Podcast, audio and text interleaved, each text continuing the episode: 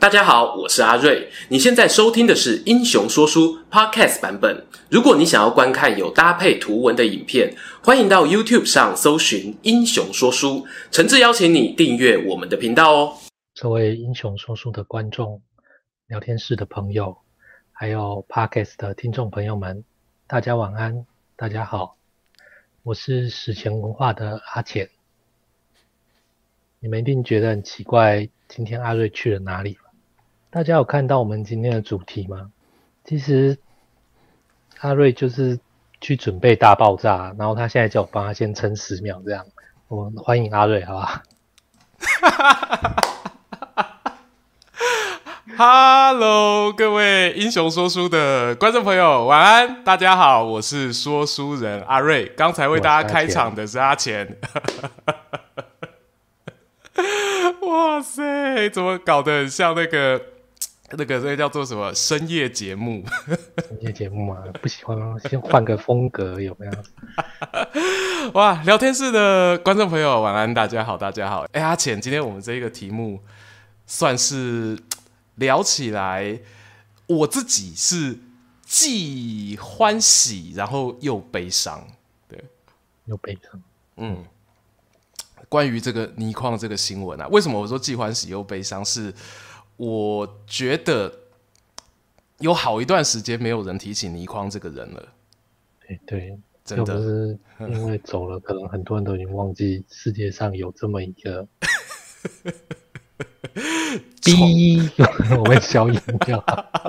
反共作家哦，我帮你讲反共作家。哦、对，这样好吗？我们这里是维尼聊天室，维尼聊天室啊，没有。当然，他最为人人知的是他的科幻小说哈，这些作品。那其实他当然除了科幻小说之外，还有写很多的作品。我们今天节目中啦哈，也会尽量的来跟大家聊一聊倪匡对于我，因为我算是七年级前段班的人。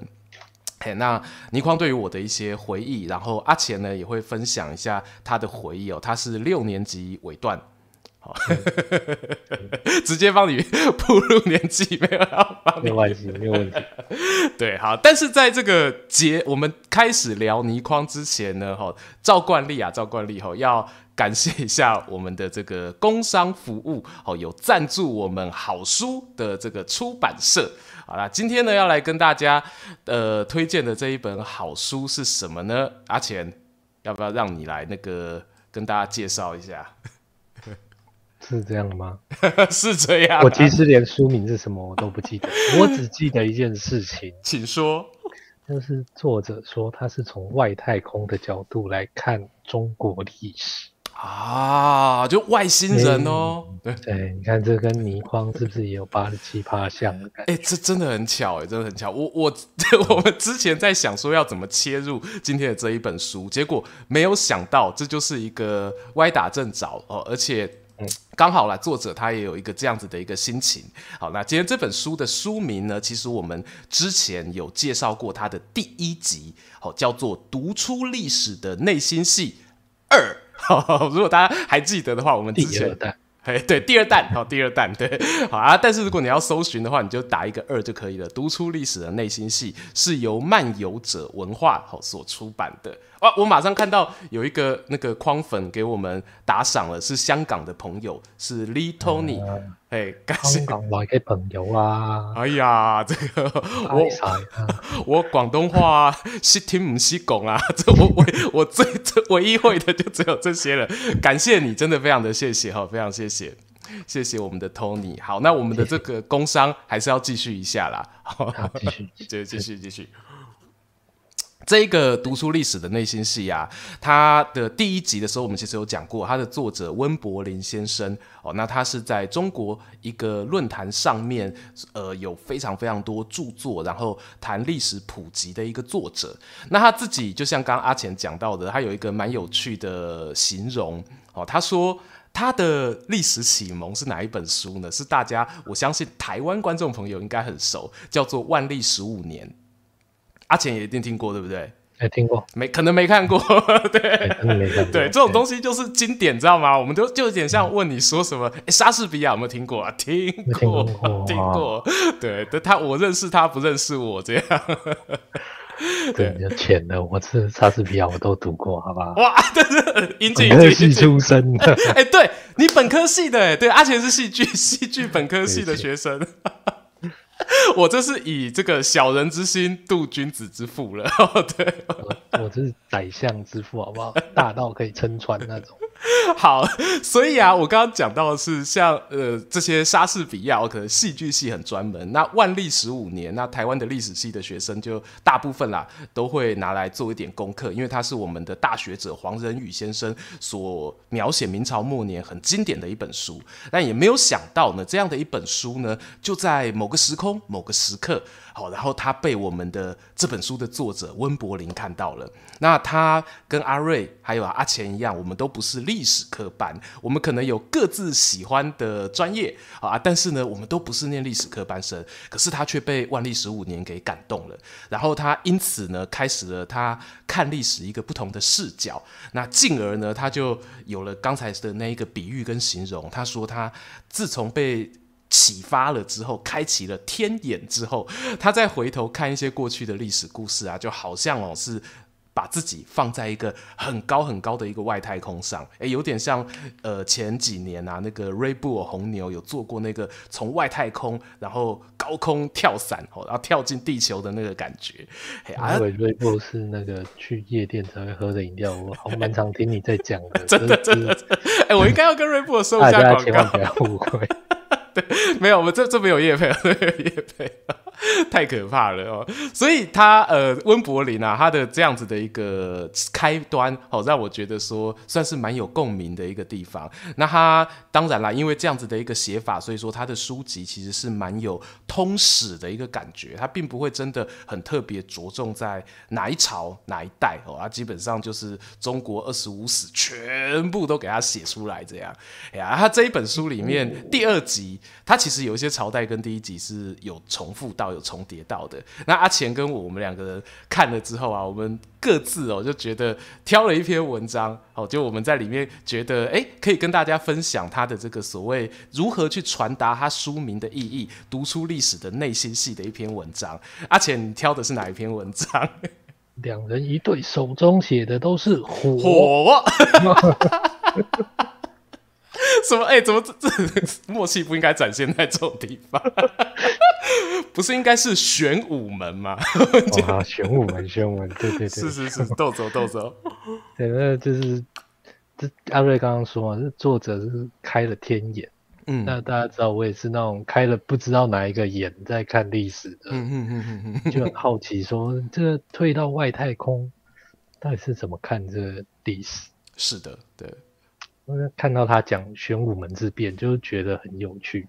啊、一般我们讲到玄武门，一定是讲说，哎，李世民当时什么样的困境，如何安排，对一步步的打倒李建成跟李元吉方一网打尽，然后胁迫李渊，噼啪，对不对？讲的好像那个在演连续剧一样。一般讲玄武门之变，这主题一定是这样讲。没错，没错，对。结果这个作者不是，他是在讲说。诶，其实今天为什么会有玄武门之变？是过去李渊的种种行为，去导致了今天这个结果。嗯，那他也认为，就是说玄武门之变不是李世民跟他的哥哥弟弟在斗，其实是李世民在跟他的爸爸斗啊。对，这个说法也算得上，我觉得是很大概近。二十年来啦，对，开始有一些研究者呢，也会从这一个观点去看这一对父子档哦，这对白阿囝。对，那我自己现在中国通史，我也是在写这个东西，嗯、那进度大概是到这边。哦，很巧，对 我我有发现这件事，我就在想说，你是不是 来个特别感兴趣这样子？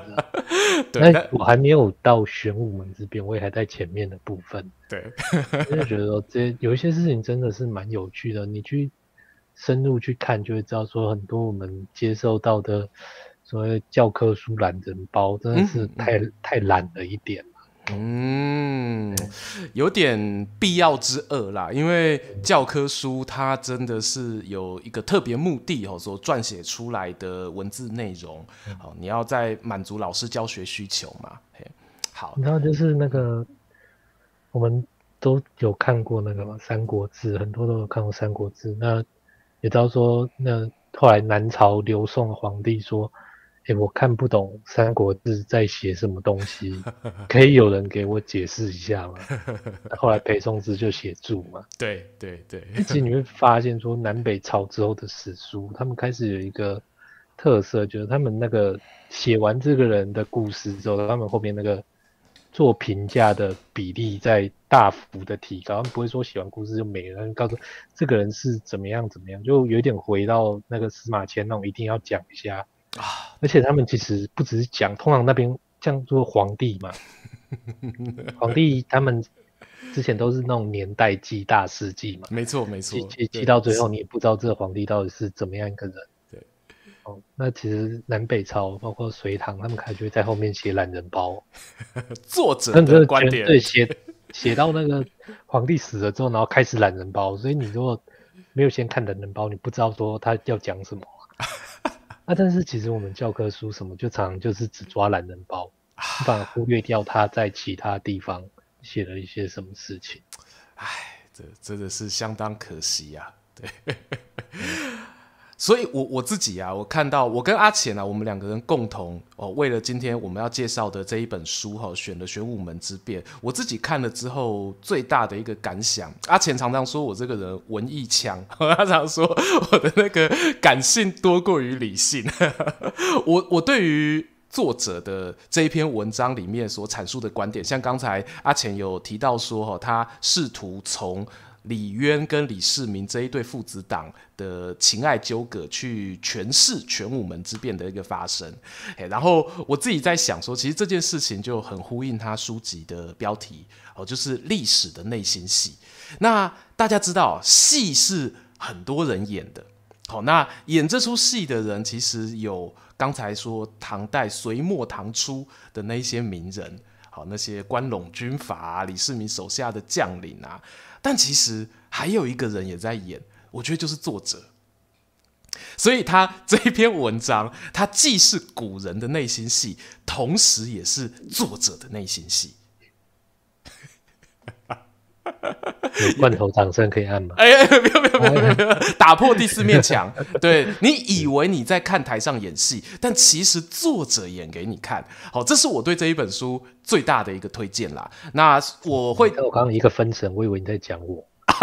在讲啊啊！啊结果是作者，拍谁拍谁拍谁，对号入座了哦，对号入座。对，那阿瑞我很少吼有接这种第二代的书哦，就第二集还会去推啦。那我自己当然是蛮喜欢的，那也特别强调吼这本书它跟我们说书人说的故事一样哦，它没有办法取代历史课本。哦，那不一定带给你绝对政治正确的文章，哦，可是呢，会让你开启一些哦不同角度看地球、看历史的一个视野，一些新的想法、新的火花。没错，没错，没错。有时候我们在讲，只是为大家提供一个新的角度，你可以从不同的地方去切入。嗯、是的，我我这其实又回到我们待会马上就要讲到的倪匡。它其实就是一个，我不知道它有几个角度，它它有一千个角度，我们待会再来细讲这件事情。那我最后把我们的叶配收个尾啊，对，今天介绍的这一本书呢，好，漫游者文化。赞助我们这个频道会员们，还有我们的一般的观众哦，他有赞助我们五本书，好，那么我们会有两本呢是开放给我们这些今天来听直播的观众朋友，好，你只要在直播结束之后呢，在我们的影片下方留言，然后 hashtag 关键字，哦，你就 hashtag 我们这本书的名称“历史的内心戏”。哦，就 OK，哎，不好意思，我再讲一次，读出历史的内心戏哦。你要在直播结束后再 hashtag 哦，我到时候会再提醒大家一次啦。好，那到你就可以有机会可以抽到这本书。那如果是我们的扇子团付费会员们，我们在八点半的时候，大概半小时前有在我们的社群贴文贴出一个抽奖表单，那大家也可以直接到抽奖表单那边抽奖啊。当然，影片留言也可以留啦，好，两次中奖机会，好，祝福大家心想事成，好，手气旺旺来，OK。万事如意。业配讲的就是什么过过年节目，对，过年节目这样。好啦，我们这边哈，这个前头这边讲完了，这其实当然这个重头戏还有我的。回忆啦。我觉得最重要的其实就是今天来要来跟大家说，沉默的倪匡粉丝终于要发声啦。我们终于要 站出来了，我们很久没有被人家重视到了。虽然是在一个这样子可能大家都不情愿看到的新闻上面，哦，那我们也终于有机会可以跟大家说一说倪匡对于我们的一些小小的一个回忆。对，哎，那阿浅，你要先讲你的回忆，还是我先讲我的回忆？你先讲就好了。我先讲就好。对，这我先感伤一下，因为大家有年纪之后，真的会。有那种感慨，就是说平常都见不到面，就在某个朋友的告别式上，大家才在说好久不见。真的，而且这种、嗯、这种事情，其实是当你就像你刚刚说的，每个人可能是都会有一个期间，就像有个开关一样，当它打开之后，接下来就是频率很高的一个接着一个，一个接着一个。好，那就像聊天室也有人讲到说，哎、欸，其实今天也有另外一个很知名的这个漫画家，游戏王的，游戏王，对对对。那这个我们也是完全没有想到说，为什么这些新闻会这么的密集？对，我就对，但阿杰让你感伤一下，对，阿杰让你感伤一下，对，要办那个漫画比赛，有没有？然后又需要原作，又需要作画，所以就都收一收这样。对，很多像包括之前那个我们舞台剧那边，也剧场大师彼得布鲁克也是刚过世，不过年龄够大了，我觉得这还 OK。对对对对，像其实呃，我自己觉得啦，倪匡还有之前更早一点的一两年前的金庸老师啊，哦，他们都算是读者喜欢他的粉丝们有一点心理准备，只是我们不太愿意承认。哦，对对，就是很久没有他。很多很多金庸，很多人真的都有心理准备啊。是第三版出来的时候，大家就觉得作者已死。对，哎、欸，没有，我们其实对金庸还是很 很尊敬的，是不是？还是很尊敬的。然后人哦，活得久了之后，你真的不能说用一个通论来讲他的一生。当然，需要讲这些历史故事了。当然，当然，没错，没错。好，这个就好。我还是我刚才说嘛，嗯、那就我先讲一下我对于倪匡的一个回忆哦。其实呢，我非常的小时候，我真的是非常受到家人的严加保护。哦，那 我这句话怎么讲呢？家人他呃非常喜欢让我色色的都没有看过，我知道 可以这么说。可以这么说，就我从小我是个很喜欢看书的小朋友，所以呃，当爸妈发现这件事情之后呢，他们当然就会很鼓励我看书。可是同时呢，他们就会注意我看了什么书。那，那会被刻意，就是有些东西就会有意无意的放在我的书桌上嘛。譬如说什么《三国演义》啊，哦，什么格林童，哎，格林童话好像没有，格林童话不太行。哦，然后就《伊索寓言》啊，哦，这这一类的，然后什么中国历史皇帝的故事啊，哦，类似这类的东西，《汉生小百科》哦，这些都有。那读读就是小说类的。其实就是家人，他们也许是像我今天直播标题讲的哈，就是这个打开泥筐那个泥筐的书一打开吼，就这个模拟考成绩就要说拜拜哦，可能是有这样的一个考量，怕我们太着迷于这些通俗小说，所以说就没有太早接触让我们看。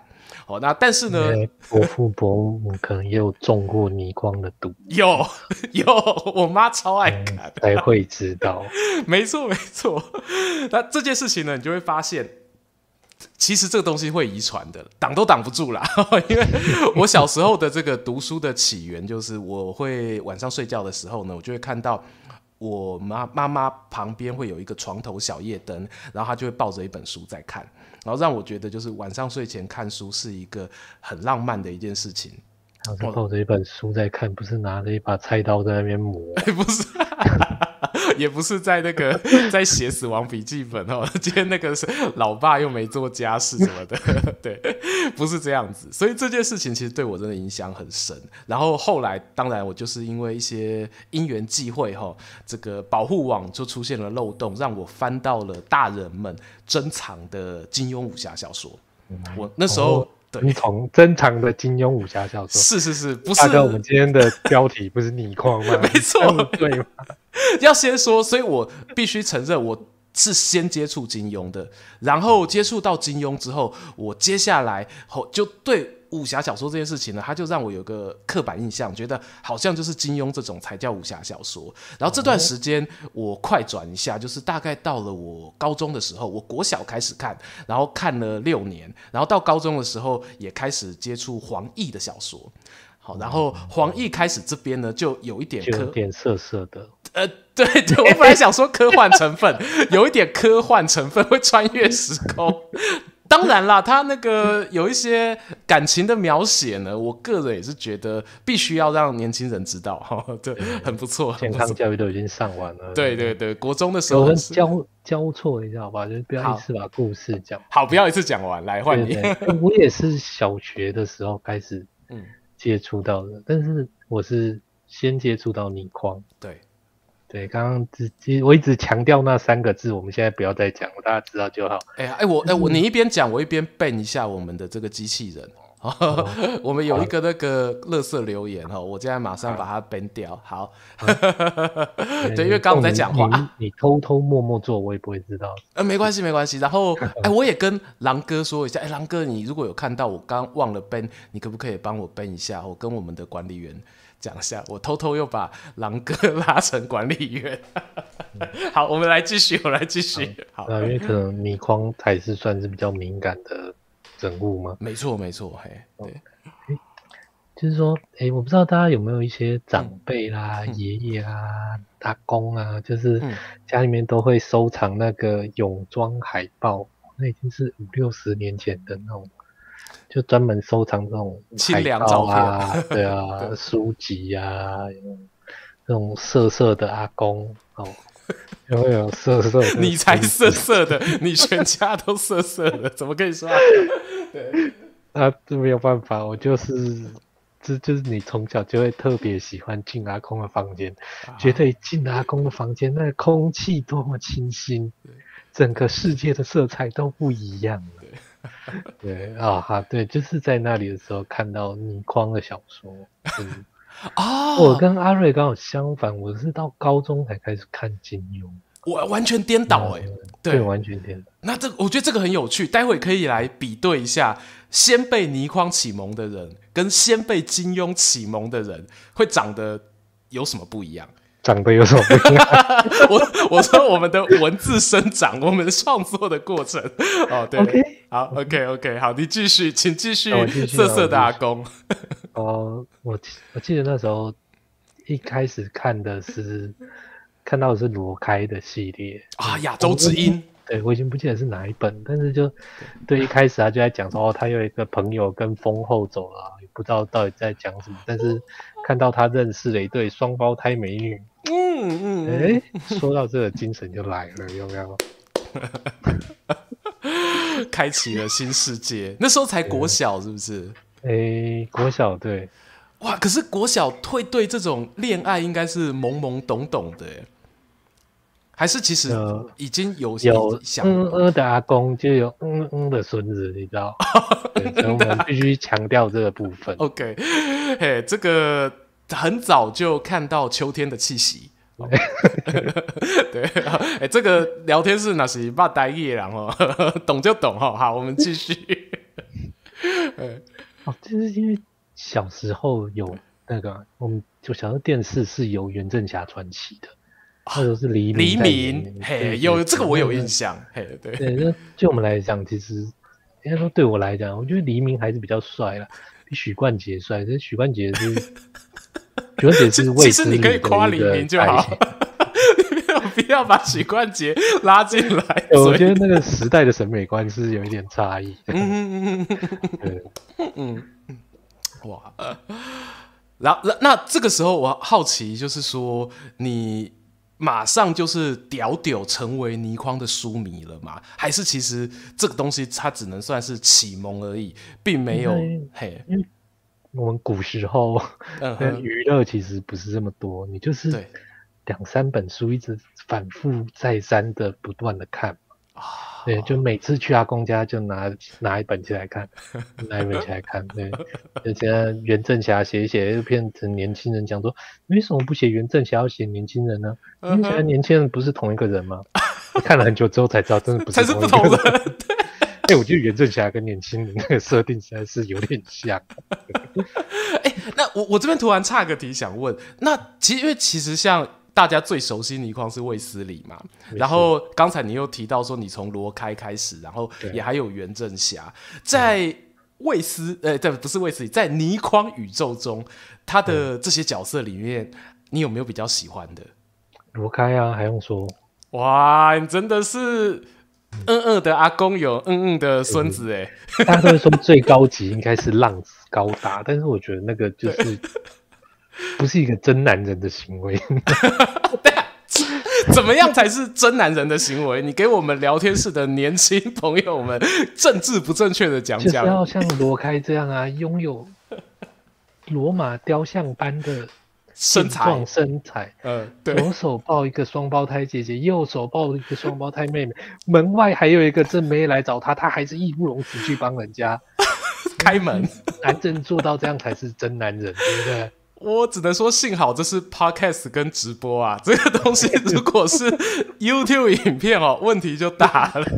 问题很大吗？我就是觉得说，这是为什么这几十年来大家都不再听到倪匡。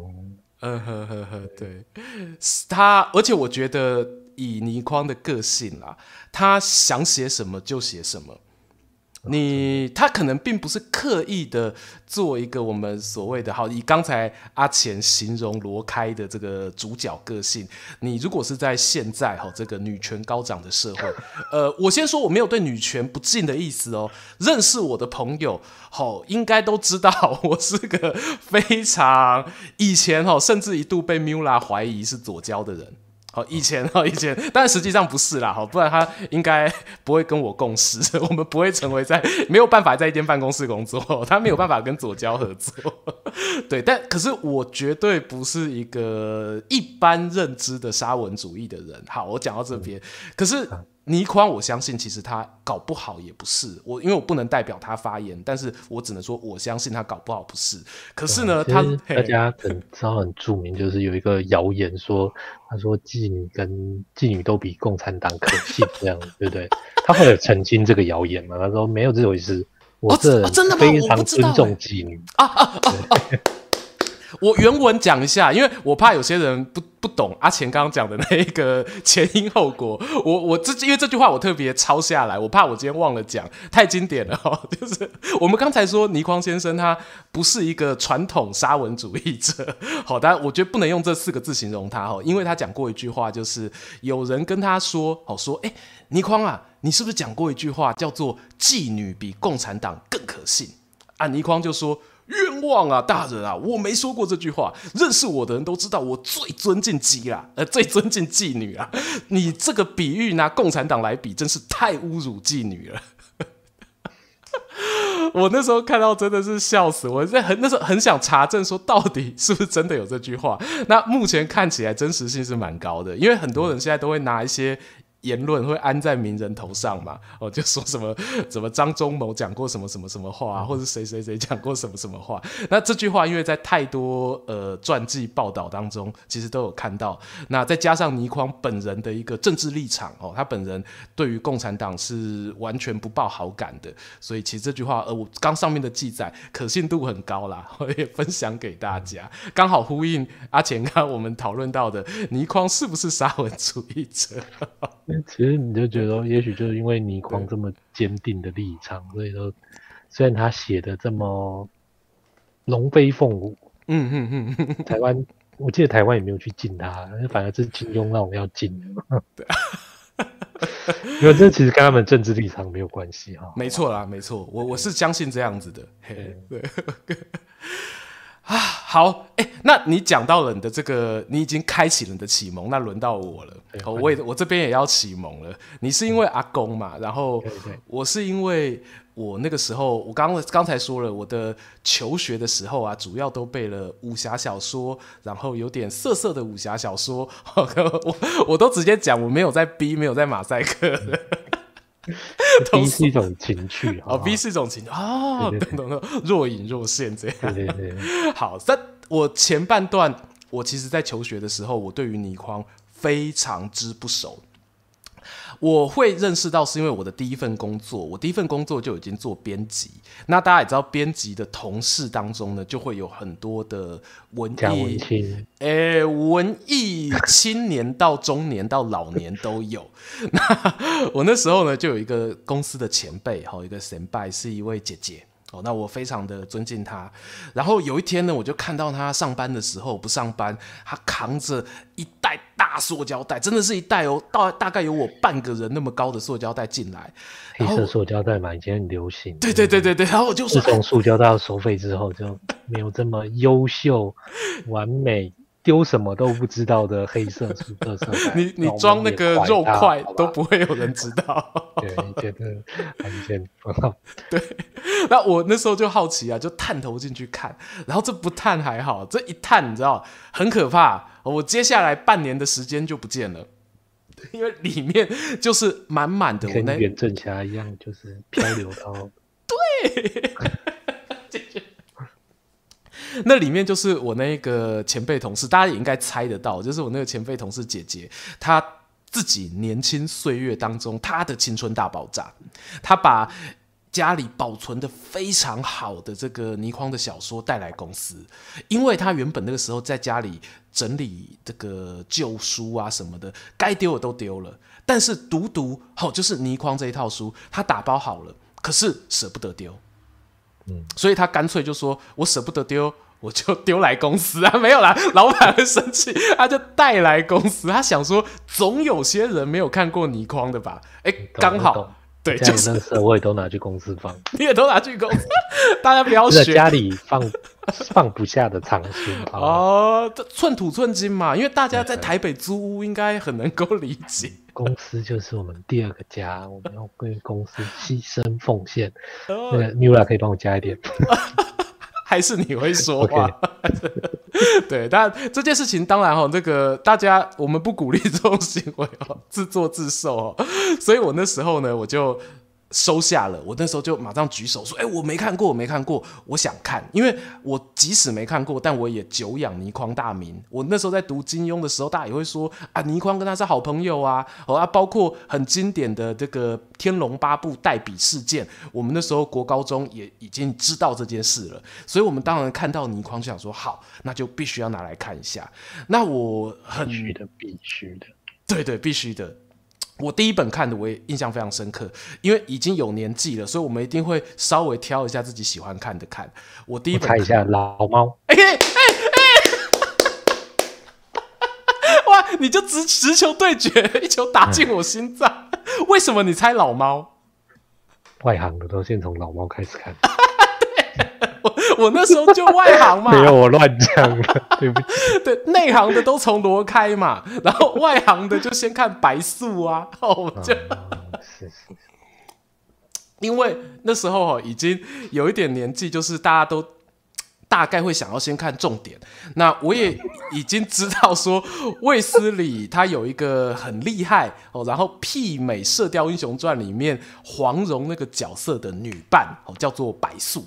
那我们当然，这个你可以自由选择的时候，我们当然就要先从老猫开始看，因为这就是卫斯理跟白素相遇的第一集哦。聊天室这个很多人跟我一样，像什么陈玉堂啊，哦，有一些人哦，洗洗版小小弟无心之言，请各位见谅。没关系，没关系。对，我们就看那个白素跟白老大，就是白素他的爸爸，一个黑道老大哥，好的这个故事，那。也好险是看那一集，因为那集确实就是架构完整，然后设想新奇，然后彻底的就让我屌屌啊！所以我会说，接下来半年的时间，那一个黑色塑胶袋哦，我全部都看完，哇！是啊，当然，全部看完的过程当中，你就会发现说，哦，这个品质啊，确实是有参差不齐的一个状况。我不知道这边阿钱你怎么看待这个现象？那其实我觉得读逆光的应该多少都会对知道这件事情，就是他常常是，他并不是像金庸或者像一些小说家，他们是去。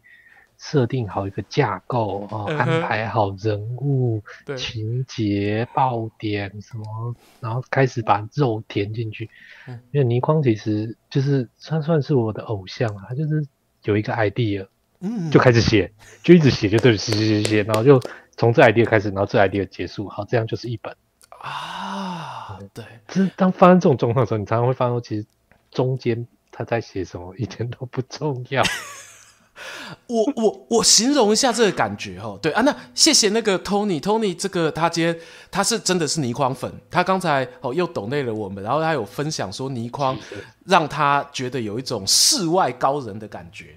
然后他就 对他的他的他举的例子是说，他对他的儿媳妇哦，就是因为他的儿媳妇是也算是我们大家心目中的女神，我们那个年代的那个机车挡泥板都要放周慧敏的照片，然后倪匡就他对于一些记者跑来狗仔跑来问他说啊，周慧敏怎么样怎么样啊，啊他都是用那个意思是台语的这个阿里蒙沙小啊呢，哦就粗话啦，对比较粗鲁的去回他，就是这件事情跟他又没有关系。哎、欸，所以刚刚说到说用世外高人来形容倪匡，我觉得还蛮少见的。他有一点，哎、欸，这么说起来，但但我不知道这么比喻他开不开心，但是我觉得风清扬。我们直接，因为毕竟他们好朋友了，而且倪匡、倪匡跟金庸，我觉得倪匡讲过一句话，他就说，如果他的。呃，晚辈要看什么小说，哎，他就会推荐金庸的小说给他看。好，所以我相信倪匡对于金庸的小说是肯定的。好，那我觉得、嗯、他他光金看金庸小说的解析，他就写了几本。对对对对对，没错 没错，他不写谁来写？所以我觉得讲世外高人有点风清扬的味道。哦，就是他解释什么招式什么的，就不用太精细。那像刚才你说的嘛，你有一个概念，有一个外星人的一个概念，或者说你对于一个世界的谜团啊，譬如说什么埃及里面的金字塔，为什么我们进不去？或者说他倪匡常常会发现一个奇怪的东西，看不出来什么形状，哦，然后就会拿到主角卫斯理的面前，可能是一个铁盒。啊，铁盒打不开，然后就 问卫斯理说：“哎，铁盒打不开怎么办？那这个铁盒到底是什么东西？”啊，其实呢，倪匡的结局早就想好了，可能这个铁盒连个屁都不是。常常这样，常常这样。欸、真正的秘宝在别的地方。对，我怎么好像隐约记得这一个故事？对，哎、欸，我刚才这个东西如果有暴雷，大家千万不要怪我，因为我我连我现在讲的是倪匡的哪一本小说我都不知道。哦，对，因为太多了，所以真的爆了也不能怪我。而且二十几年了吧，二十几年了，可以了。一开口就让你很有，一开口就让你很有亲切感嘛。啊，封太师叔这确实就是这种莫名其妙的角色。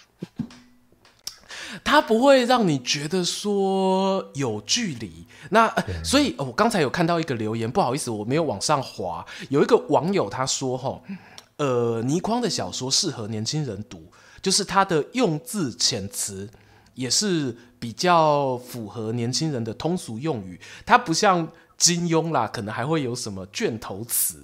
哦，我每一章哦都会有一个排比的这个对联，然后我的武功招式。玉女剑法那个也都要有一个漂亮的名称。哦，连降龙十八掌都要跟易经的易理环环相扣，什么亢龙有悔，对，在倪匡的这个小说里没有这件事情。哦，就是亲切，对，亲切的世外高人。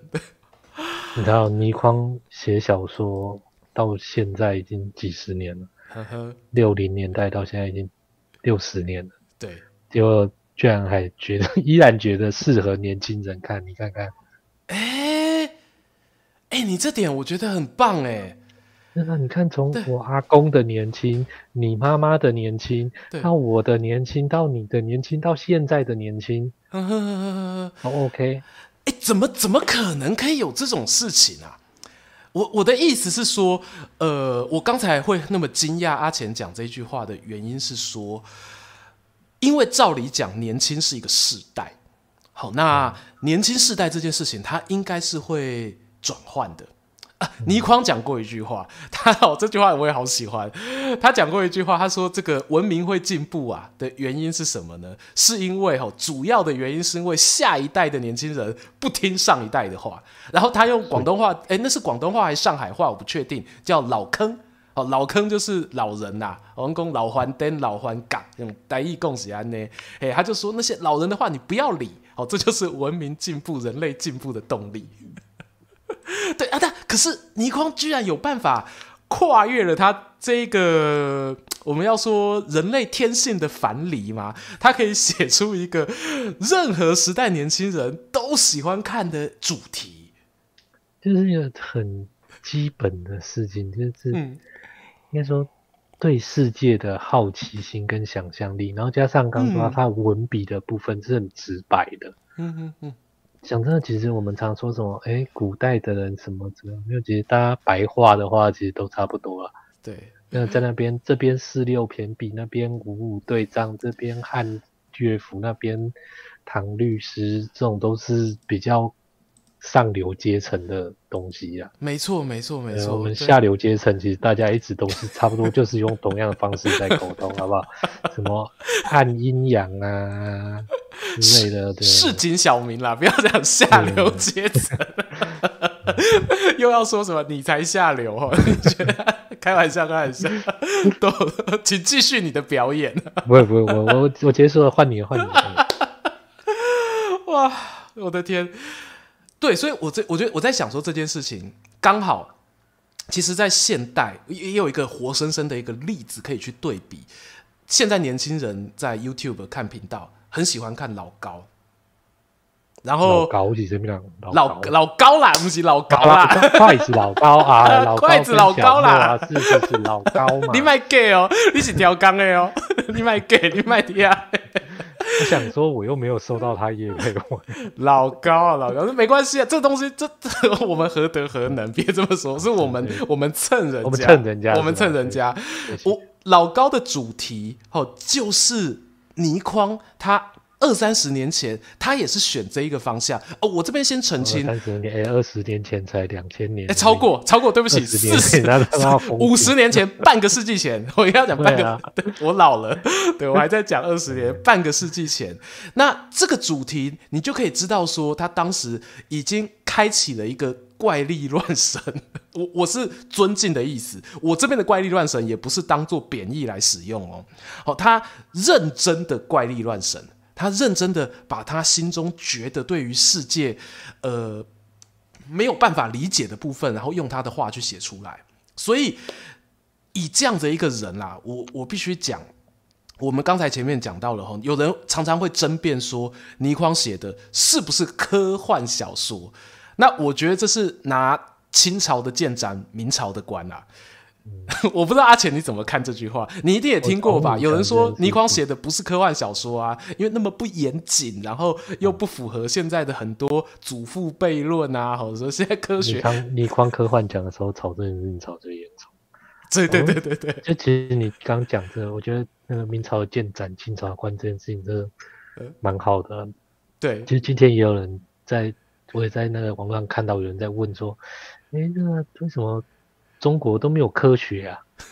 中国不是没有科学，只是中国的科学跟你现在主流接触到的科学，他们的表达方式不一样。唉，嗯，你随便去翻那个古时候的数学，我金庸就写很多了，甲乙丙丁啊，天干地支啊，对，跟现在的这什么西格玛啊，实际上会是有你有办法把他们凑在一起，有没有办法？那理解不同的，嗯、对，没错。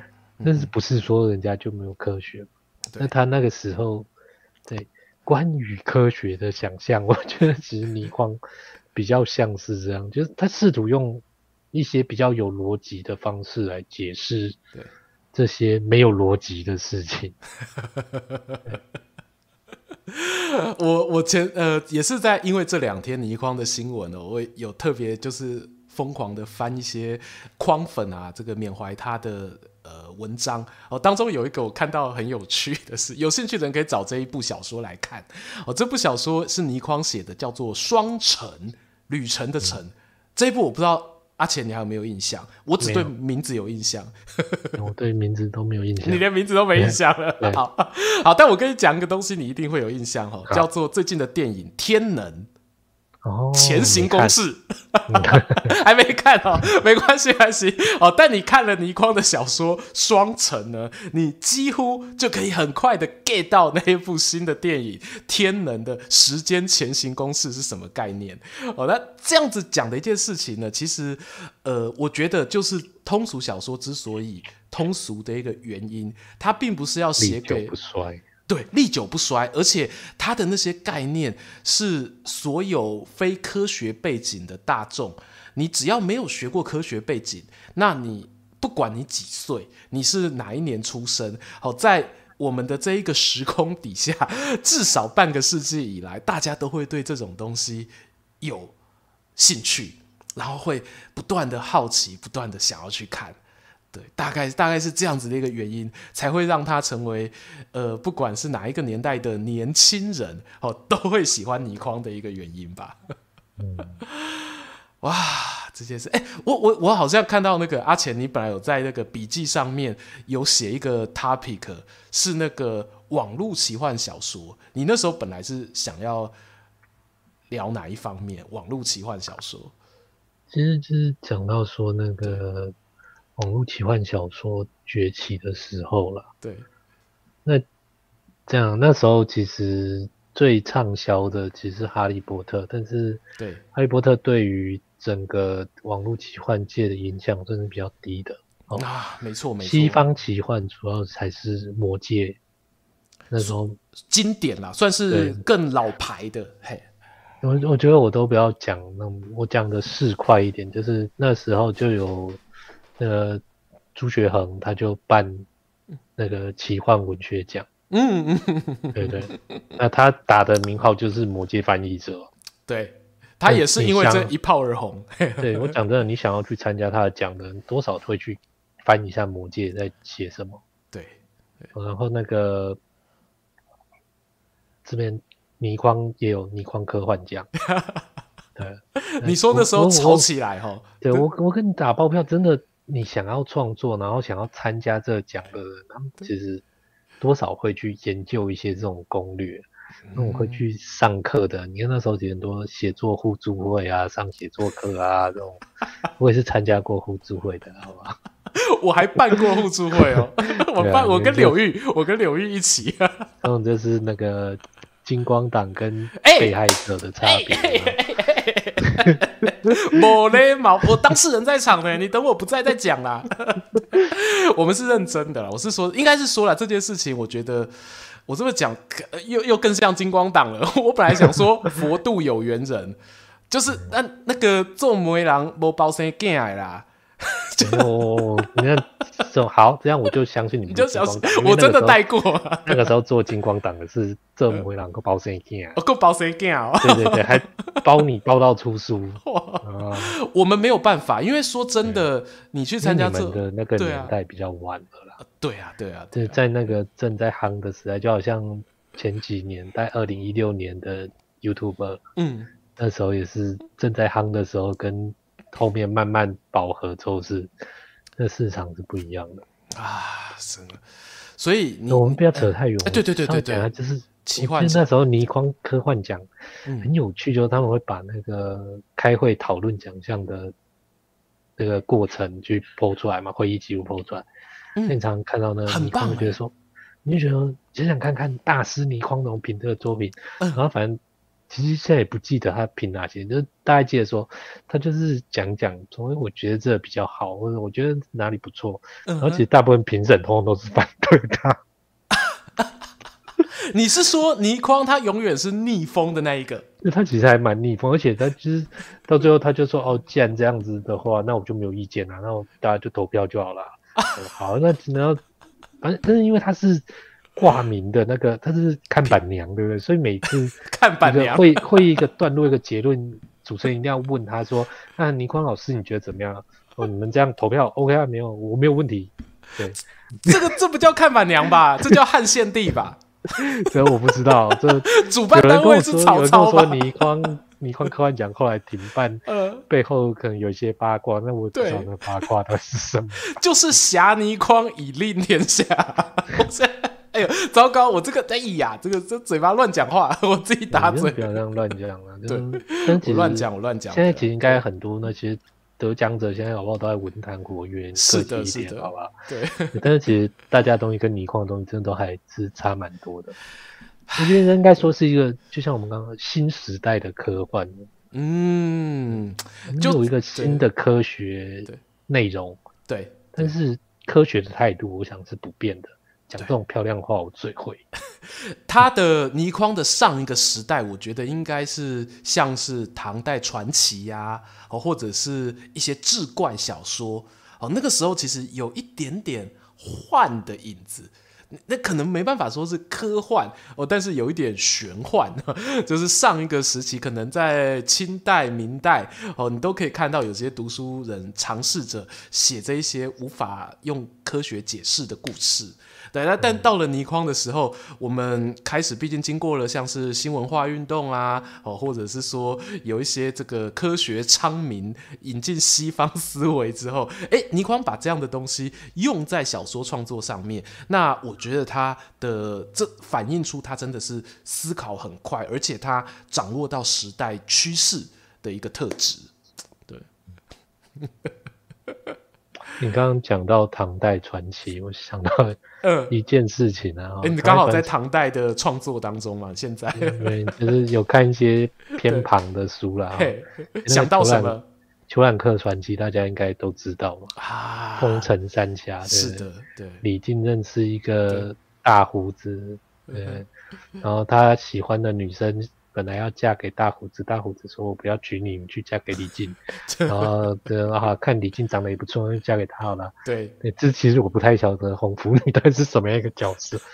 然后那不是重点啊，重点是你要记得说，虬髯客是一个有天子之命的人啊。望他那时候用那个看面相就知道他是一方之霸。对，看面相，哦，你先把这个看面相框起来。对。然后后来他后来他是不是遇到李世民？没错，对。那李世民就啊，比他还有天子之气。那个战力检测器，我们那个眼镜就哇，李世民的战斗力十万。裘兰克就黯然退出去东北当藩王了。对对对，没错没错。好，这个故事我们都知道。那不知道大家有没有看过那？黄玉郎画的《天子传奇》。哦，我没有看到唐代的，我有看到西楚霸王而已。对，哦、很可惜啊，这可以看到明代，他看到明代都还不错。真的吗？那个 中间宋朝，宋朝那一个可以跳过，宋朝那不知道在干嘛。好好好，没问题，感谢推荐。哈，好，好，我在讲的时候，他画李世民，他帮他画了一个红头发，然后画裘冉克一出场，裘冉克其实也是红头发。但后来因为修炼武功就变白了，好，这不是重点。啊、好，你在想了，我们一开始框了虬髯客的面相有天子之气，没错。那黄玉郎又画了他们两个其实都是红头发。其实，在唐代的传奇故事里面是有人写过说，李世民的长相就是裘染。哦。所以两个人长得很像。虬髯客传奇这件事情，对，其实他们就是在说李世民就是长那样，那就是有一种未来的李世民碰到了年轻的李世民的那种感觉，知道？哎，你倪匡吗？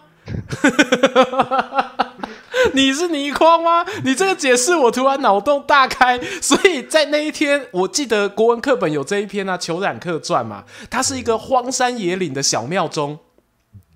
你记得吧？然后我不记得啊，你不记得吧？然后他们在考的时候没有教虬髯客啊，你们那年代差太多了吧？差我们也差几年而已。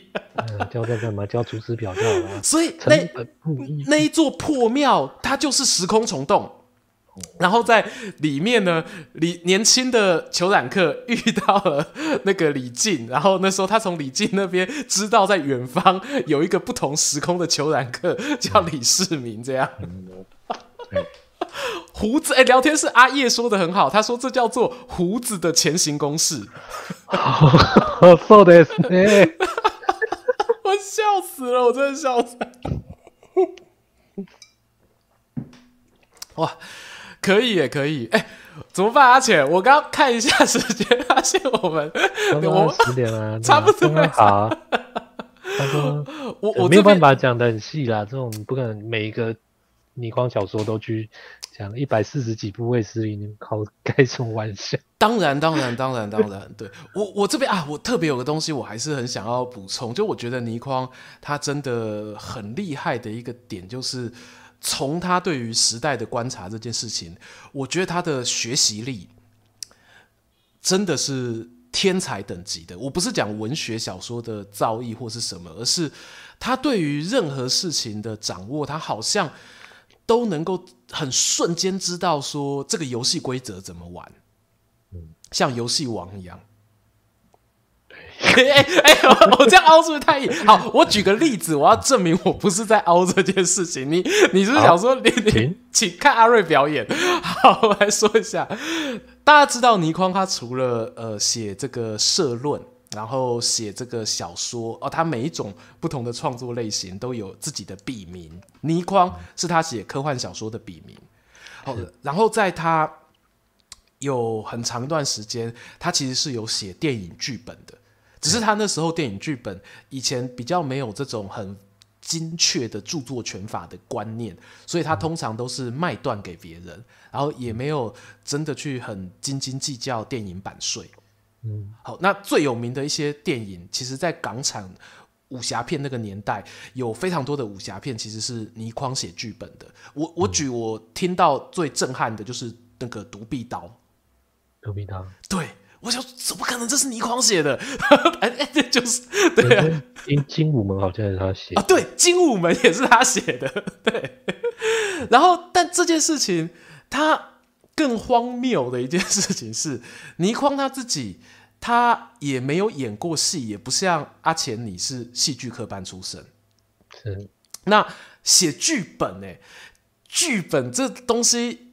呃，他是，我觉得他跟小说完全是两码子事，你知道吗？大家不要想说啊，都是其实真的不一样。对，大家不要想说啊，就讲故事啊，讲故事。我我用一个很鸡巴的声音在在学酸民讲话，我一定是被中指通传染了。中子通每次学酸民都用这种声音说：“哦，没有啊，我觉得剧本很简单，跟小说一样。”这样哦，我觉得很像，很像，很像。对，但我想跟大家传达说，这两个东西不是真的叫写故事都一样哦，它的表现形式不同，你的中间没没嘎嘎。好，我举例，譬如说场景的切换，小说你不需要去太在意说你场景的切换，它可能弹性更大一点。但是剧本你要考量到说演不演得出来。嗯、对，好，但倪匡他就是根本不会演戏，可是问题是，他居然可以很快掌握到剧本怎么写。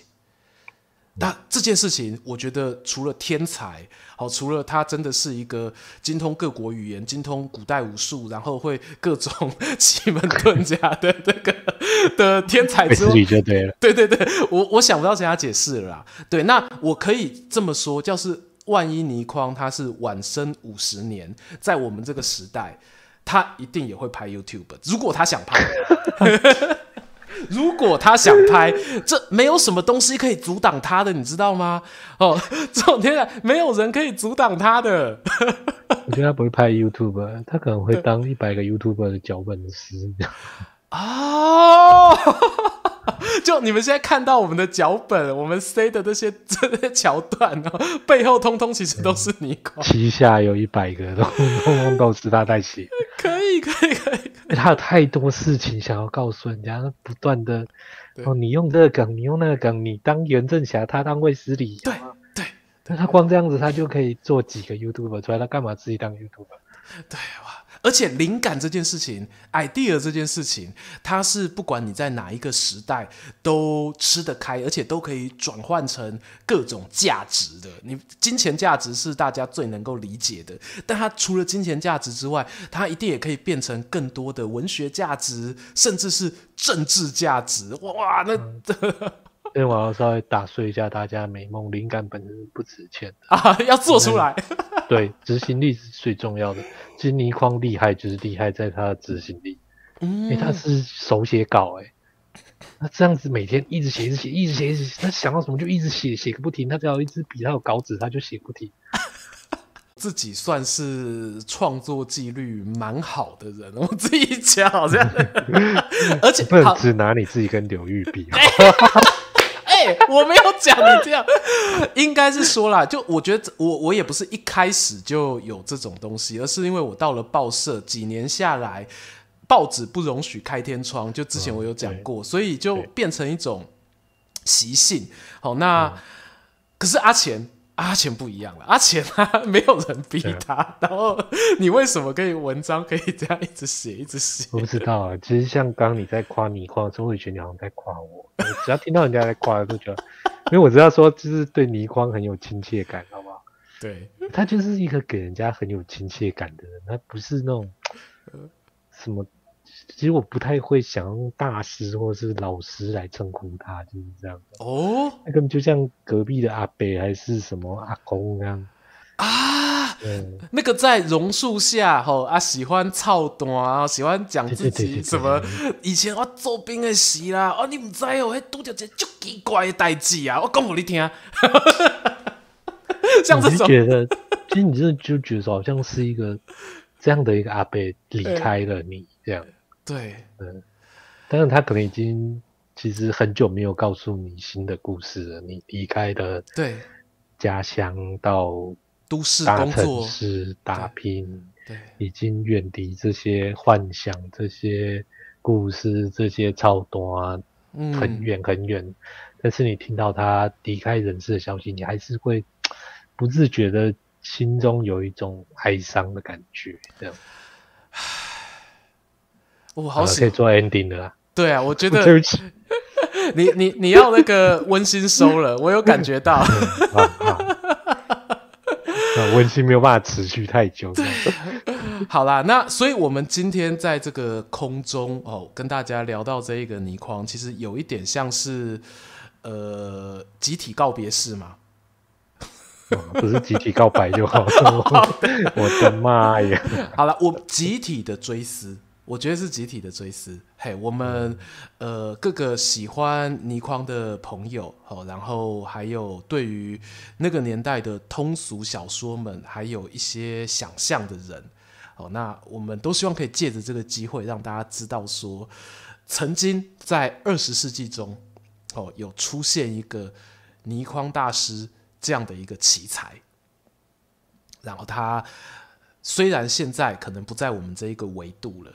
他他应该在另外一个次元，哦，然后在那个次元里面呢，他可以跟他最喜欢的，不管是金庸也好，外星人也好，哦，温宝玉也好，陈长青也好，白素也好，哦，就可以在那边哈继续他们的新的探险。我好像有一句话你要提醒我要讲，对不对？哎，对对对，要提醒你，你我自己提醒我自己啊，对不起对不起。我下次会贴一个那个便条纸，气死我了！提醒阿瑞 Part One。好了，对啊，我我那句话到底是什么？对啊，我要再查一下我那句话呀。你看，我刚突然脑脑海中哦灵光一闪，想到说我跟阿钱之前讲到这一次直播，我们说有一句话真的是很重要哦。好，好，你去翻一下来，我 我翻一下聊天记录，好，你帮我撑十秒。好，那是换你结尾，你什么没讲的，现在赶快讲一讲。嗯，说其实刚刚聊到倪匡，那阿瑞之前有跟我聊过一件事情，就是说，哎，你觉得未来还会不会有像倪匡这样的人啊？对对对，嗯，你说真的像倪匡，应该是不会有啦。嗯哼，但是就像我前面讲到说，网络小说这件事情，因为倪匡他其实。打开了一扇门，嗯嗯嗯，让大家知道说你可以这样子去发挥你的想象力。对，那这样情况下说，我觉得说我们会说网络玄幻小说刚少讲到的其实是黄易嘛，很多人说仙侠那一派是黄易起头，但我觉得真的让。网络小说当初那么蓬勃发展啊，什么仙网啊、小说频道啊，甚至到中国到那些起点啊、天涯啊什么哦，整个突然满地开花。我觉得倪匡真的是功不可没，他就让我们知道说，诶、欸，我们是可以这样子发挥想象力，只是过去我们没有平台，嗯嗯嗯，没有出口，对，必须像他们这样，然后有可能他认识一个报社老板。有姓茶又姓金的，可能叫茶金之类的。渣渣渣，好像听说要念渣。啊、对，是是是，是，人家纠正过我。对，那个地方方言。对对，没错没错。唉，真的时代是不一样了。好，我找到我要讲的话了。哦，你找到哈？